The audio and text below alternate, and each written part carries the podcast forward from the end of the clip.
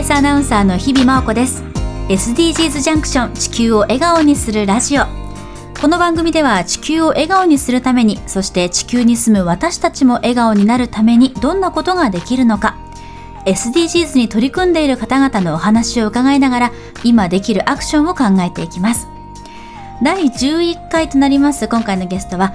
環境活動家をなくしたい環境活動家、露木椎名さんです。はじめまして、こんばんは。こんばんは。よろしくお願いします。お願いします。私、そしてこの SDGs ジャンクション、まあ、そしてアフターシックスジャンクションも初めてということになるわけですけれども、はい、TBS ラジオとして言いますと、キニマンス塚本二木さんがパーソナリティを務める明日のカレッジにバディやゲストとして出演されているということですね。はい、そうです。すごい、いつもお世話になってます。ああ、そうなんですね。じゃあもうこの9階ラジオのフロアは慣れてらっしゃる。多分。頑張ります。第6スタジオにもようこそお越しくださいました。そしてなぜですね今回露木さんにぜひお話を伺いたかったかと言いますと、はい、私事で恐縮なのですが実は国連 SDG メディアコンパクト気候変動キャンペーンの、まあ、TBS の代表として務めることになりまして環境問題について改めて勉強したいなと思っていたところ TBS と若者たちのコミュニティ地球を笑顔にするアクションという、まあ、学生さんたちで主に構成されているメンバーから、はい、つゆきさんに話を聞くのがいいんじゃないかと。提案をもらいまして、今回どうかなというふうにオファーさせていただきました。です。それだけ学生の皆さんもつゆきさんの活動を注目されていると思うんですがいかがでしょう？ありがとうございます、うん、なんかまあ普段私その環境活動家として、一番この軸としてやらせてもらっているのが、全国の小学校中学校高校大学での、まあ、環境講演っていうのをやらせてもらっているので、多分その中で、もしかしたらお話を聞いてくださった方がいるのかなって感じてます。でもすごく嬉しいです本当に。年齢がより近い存在でもある露木さんがこう発信されている言葉の力というのがまさに10代や、ね、20代学生さんたちに伝わってるんじゃないですかね。はい伝わり伝わってほしいなと思い そう日々学校でもう一番こう優先的に学校の講演をさせてもらってるので、すごくこうそう言っていただけるのはとても嬉しいです。改めてどういった活動をしているのか、はい、具体的にいろいろお話を聞いていきたいんですけれどもまず私先ほどご紹介させていただきましたが環境活動家をなくしたい環境活動家と、うん、はい。これどういうことなんでしょう？ねなんかこう環境活動家やってるのになくしたいってどういうことって、結構よく聞かれるんですけれども、これはそのもともと私がこの環境活動家になるきっかけになったのが、はい、この高校生の時に3年間、あのインドネシアのバリ島にあるグリーンスクールバリという学校で3年間こう過ごしたことがきっかけだったんですね。うんうん、まあ、留学をしていたんですけれども、はい。その学校って世界で一番エコな学校と言われる学校なので、えー、なぜですか？まあ、日々こう環境問題について学んでその問題をどういうふうに解決できるのかっていうことを、うん、考えて行動するっていうことまでやるんですよ授業で。あ教えてくれる場所なんですね。そうなんです。だからこの学校に行くとやっぱり同世代のお友達ってうん、その環境のためにアクションをするっていうことが、もう学校全体当たり前、はあ、なので環境活動家っていう言葉ってないんですよ。使わない普段でも自分が日本に、まあ、高校を卒業して帰ってきた時にやっぱりこの例えば水筒を持ち歩くとか、えー、ビニール袋をもらわないとか環境問題についてのメディアを見て、見るとかっていうのが当たり前ではない。そうですね、うん、そうすると結構こう周りの人から環境活動家って呼ばれる機会が増えたんですよ。でそこから環境活動家をなくしたいっていうのは、まあ、みんなが当たり前に環境のためにアクションをするような世の中。自分みたいな人がいつかこういなくなってみんながこう当たり前に活動できるような世の中って目指したいなっていうところでいつもこう環境活動家をなくしたい。環境活動家と名乗らせてもらってます。そもそもなんですけどその高校に留学しようと思ったのは、はい、そういう学校だから選んだんですか？それがですね、全然実は違くて、はあはあ、一番最初は中学生の時に英語を話せるようになりたいなと思っていて、ええうん、で自分はじゃあ留学をする英語を話せるようになる、まあ、留学をするってなるといわゆるアメリカ、オーストラリア、イギリスカナダなどの、まあ、メジャーな学校あの国に行って勉強しようかなっていうふうに思っていたんですけど、うんうん、お母さんにその留学をしたいんだみたいなことを言ったら、うんうん、まあその英語をね話せるようになるためだけの留学はちょっと応援できないと。なるほど。せっかく留学をするんだったら、うん、もっとこう英語を学ぶことは当たり前。さらに面白いなんかユニークなところに行った方がいいよと。へなんか一言言われたんですね。だ本当に英語を学ぶためだけだったら日本の英会話スクールでやってくれと言われて、うんうん、そこからあのネットでねいろんな学校を探していた時にたまたまグリーンスクールを見つけて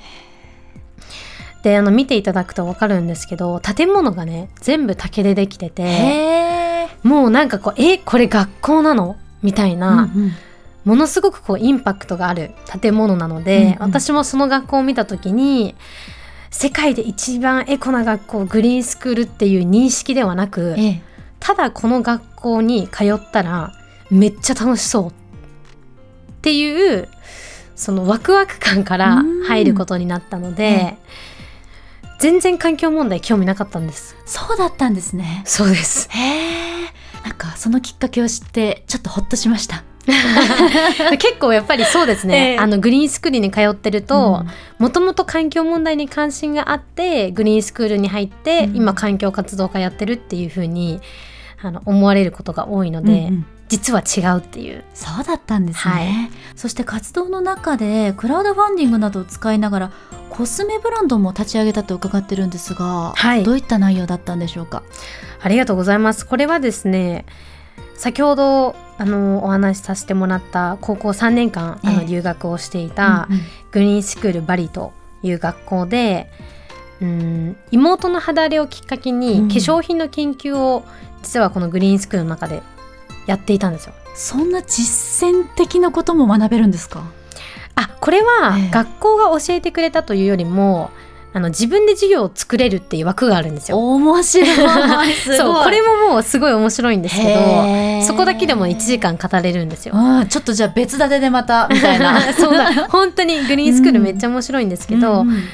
そのなんか自分で授業を作るっていうところで理科室の端っこを借りて例えば放課後とかもちろんその授業の中でも研究をさせてもらって、うん、それで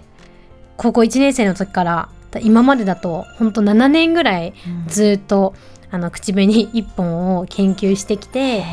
でそれを今年の本当に5月1日に、えっと、クラウドファンディング上で初めてこうお披露目というかさせてもらって、うん、みんなに口紅をこう買っていただく、うんうん、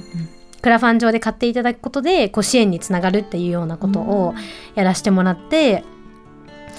と、1100万円ぐらいあの集めることができて。クラウドファンディングと売り上げで。クラウドファンディングでですね全部。あそうですか。はい。へえそれだけこう協力したいっていう人がたくさんいるっていうことですね。そうですね、うん、支援者の方の人数でいうと1500人ぐらいいらっしゃるので、うん、あのクラウドファンディング、まあ、今回あのキャンパイアっていうのを使わせてもらっているんですけど、はい、の中でも本当に初めてというか、うん、このコスメでここまでの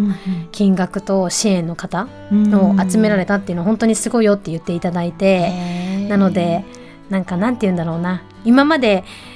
こういう、まあ、コスメっていうのが